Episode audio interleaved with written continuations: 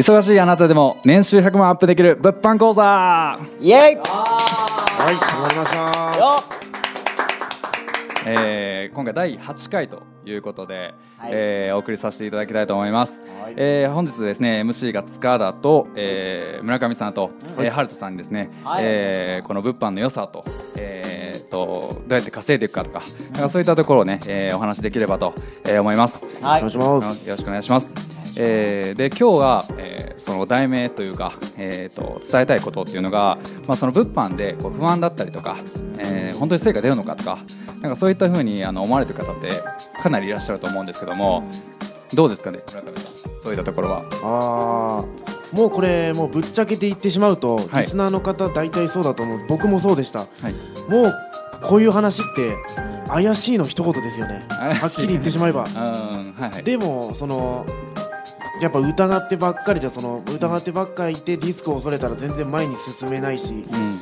ああとこれもあると思うんですよ。あのーもしあのほん本当だったとしても自分にできるのかなとか失敗したら嫌だなっていうそのちょっとどうしてもリスクをちょっと恐れてはい。行動しないっていうのが多分僕一番の失敗だと思うんですよね、うんやらないことがあったですね。はい。うん。僕とか結構もう失敗してもいいやくらいの気持ちではい。もう思い切って始めてみたんですけど、はいそうですね。最初もそんな感じでした。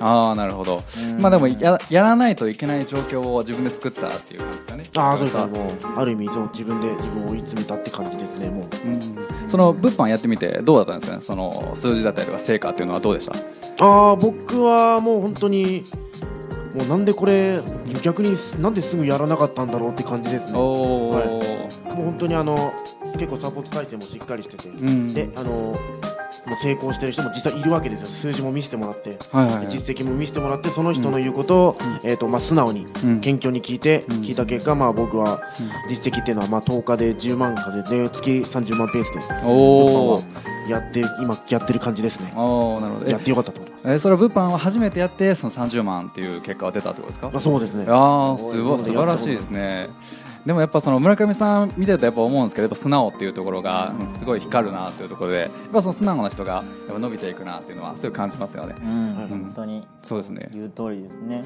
原田さんはどうですか？不安とか数字とか。最そうですそうです最初僕はヤマハさんあのー、ヤマハさんじゃん村上さん、はいはい。ごめんなさい普段ヤマハさんって呼ね。僕ニックネームヤマハなんですよね。ヤマハさんって何なんだろうと思って。ヤマハさん。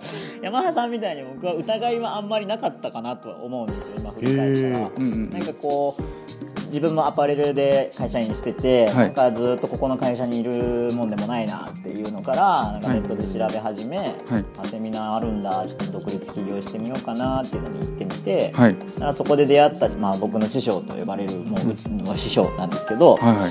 なんかすごい感じたんですよね。すごいおしゃれだしおしゃれ。こうパッと見た瞬間に、はい。あのカフェで待ち合わせてる時に僕の前をスッて行ったんですよ、はい。絶対あの人じゃないやろうなみたいあなビジネス感がないっていう。かゃやばいですね。今いるんであんまり。なるほど。パはい。ッと見の印象なんか、はい。憧れでしたね本当に。憧れですね、まあ、今もですしうんやっぱおしゃれっていうのも僕もおしゃれ、まあ、服装好きだ服が好きだったんで、はなんかこんな自由に仕事しててで自分の夢も叶えてうん。本当に憧れでしかなくて、うん。なんで会社員でやってるんだろうってやっぱ思ってたんですよ、いうんなんか世話をしてくれたっていうのはすごいあったかなとお思って。その人とのフィーリングがあったから、はいはい。あんまり疑いがなかったですね話聞いてても。ああなるほど、なんかその背中を見せてくれたというか、うん。うん。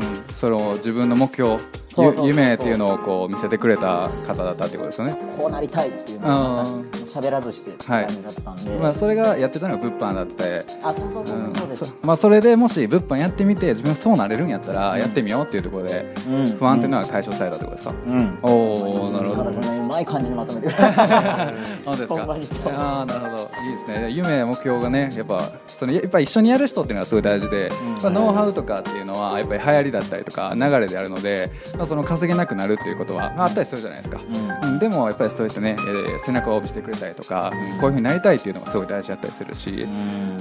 っていうところで、うん、うん。大事なところだと思いますけども、ね、うん。最初の入り口ってうん。結構なんかえ二人はどうやったんですか？いろんなセミナー回ってとかって感じですか？じゃなくてもうなんでここを始めたんですか？この物販。村上さんはどうですか？あ僕はセミナーはそのコクチーズでたまたまその見て、その1回で決めましたね。へえ一発。はいそうなんだ。もうなんでかって言ったらもうそれ多分ここで決めなかったら何回セミナーに参加しても多分やらないんですよ。何回やったところで。だからもうこの1回で決めようと。しもうあれですもう成功も失敗もこの一発でもう決めようっていうそういう気持ちで始めましたね。もう失敗なら失敗でもういいいいからってもうもう黙って会社で働けばいいですよ。そしたら。はないっていう気持ちでやりましたね、ん。はい正直そのなんか初めて見て人生が終わるとか、ううんんあのめちゃめちゃ借金抱えるとかなんかそういったことって多分ないんですよ。うん。あそうですね。っていうことだと思うしやっぱりその誰とやるかそのノウハウっていうのはほとんど一緒だと思うので誰とやるかっていうのはすごい大事なのでまあそういったところが、ね、あの村上さん多分感じたと思うんですよね。そのセミナーを聞いてこの人と一緒にやりたいだったりとか、はうん、そういうのを聞いたと思うので、まあ、そういうところで決めてほしいっていうのも今聞いている方たちとも、えー考えていただければなと、えー思います。うん、で、そうですね。あとはそうですね。物販で大事なところうん。不安に思うことっていうのはハルトさんありますか、不安。うん。不安最初の今はないやってなかった。やってなかったけど。はい。最初の頃不安。でもそれどうなんですかね。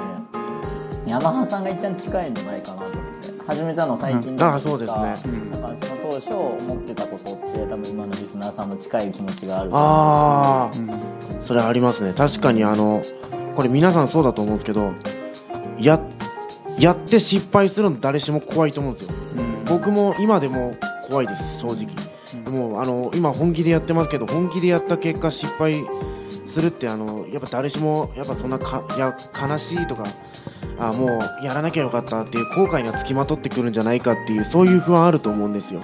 ただあの僕あの、えー、と結構かなり前の、えー、とあれかな話でキックボクシングやってたんですけど、でもそあの俺はもう僕はもう本当に本気でやったし、その結果僕はなんか日本ランキング7位止まりで結局あのチャンピオン目指してたけどチャンピオンになれなかったけどやうんやらない方が良かったって思ったことは一回もないですね。もう僕はもう自分の力がまるで通用しないところまでやったっていうもう自負はあります。だからもうビジネスの世界でももうそれこそもう自分の力が全く通用しないところまでやってやろうと思ってます。はい。もうそういう気持ちはありましたね。だからもうそういうバックボーンが僕の場合できてたからあとなんかそのセミナーでその喋ってる人たち。であの今までいろんな成功者の人と会ってますけどその人たちがやっぱりそのキックボクシングやってた時のそのすごい強かって強くて憧れてた人たちと被るんですよね。やっぱりみんなその本気だし熱いし。そういうのにやっぱそのそういうところを感じたから僕も疑いつつも言ってることがちょっと耳に入ってきたなと思います。ま、後悔やる後悔やらない後悔ってやつですね。ああそうですね。あの分かりやすく言ったら恋愛ですよね。好きな人にその好きというかどうか。で好きにって言わへんかった時の後悔ってでかいよねという話だと思うんですけども、うん、そういったところも結構大事だったりするのでやっぱりやってみて。でその、ね、違う景色を見た時にまだ、ね、質問だったりとか試行錯誤をして自分のスキルを上げていくと。うん、っていうところはやっぱ成長っていうところをやっぱりこう感じれると思うので物販っていうのは、うん、っていうところの良さはすごいあの僕もやってみて思うし、うん、今聞いてる方ももしやってみたいなと思う方がおるんであれば、うん、あの一度連絡してもらって、うん。あのうちあの僕たちにはねあのすごい師匠もいてますし、うん、その人の真似をすればいいと思うし。チラチラチラチラ。皆さん見えないじゃないですけどあのおしゃおしゃれな俺のことだぜと。おおしゃれ師匠がねあのうちにはいてるんでねあの、うんえっ、とまあもしかしたらね、えっと、一緒にできるかもしれないので連絡していただければ、ううんと思いますし、うん出会いかなと思いますビジネスって言っても大事ですねさっき塚部君が言ってたノウハウとか運動じゃなくて、誰と出会うか、はいはいはいはい誰と一緒にやるかですごい収入も変わってくるんだなっていう間違いないですねは間違いないですねね。そうなんか普通やる前とかってこビジネスって考えたら直結して収入のことしか考えなくないですか？その人が大切とか思わなくないですか？まあそうですね、うん、れはそうでしたね。はい。どっかで働きたいって思った時に、うん。こう広告見て時給で選ぶ人多いじゃないですか。1000円かな、もっと安いの1200円ないととかっていう金額にフューチャーするけど、うん。実際お金をなんていうの飛び抜けて稼いでる人ってそこじゃなくなんかこう、うん。本当に周りの人を大切にしてたりとか、はい。うん。人うんを大切にするっていうのはこのビジネス始めてなんかすごい上の人とか成功者の方からすごい学ぶかなっていうのはうん。思うんだけど塚田君とかうん。なんか何が得たこのビジネス始めてから？うん。まあ、その原田さんが言った通りその人脈っていうのはすごい大事でやっぱりその環境っていうところを変える、うん、あの稼いでる人たちと一緒におることによってその考え方とか、えー行動だったりとか、まあ、食べてるものも違ってくるし、えー生活のその時間そのリズムでも変わってくる、まあ、全てが変わってくると思うんですよ。うん、っていうところでやっぱ人脈の魅力っていうか、うん、スキルも大事だけどノウハウも大事だけどそこもそこが一番大事。うん、っていうところ、まあ、不安なところもあると思うんですけども一歩踏み出した時にそうやって稼いだ人と出会えるんであれば絶対踏み出した方がいい、うん。うん、これは多分100人中そのビジネスをやってる人に聞いたら100人中100人が多分あの言うと思うんですよ、うん。うん、絶対にやった方が良かったと、ううん。んっていうところで、うん、その後悔っていうのは全然ないですね、うん。うん。そうですよね。人脈村上さんどうですか？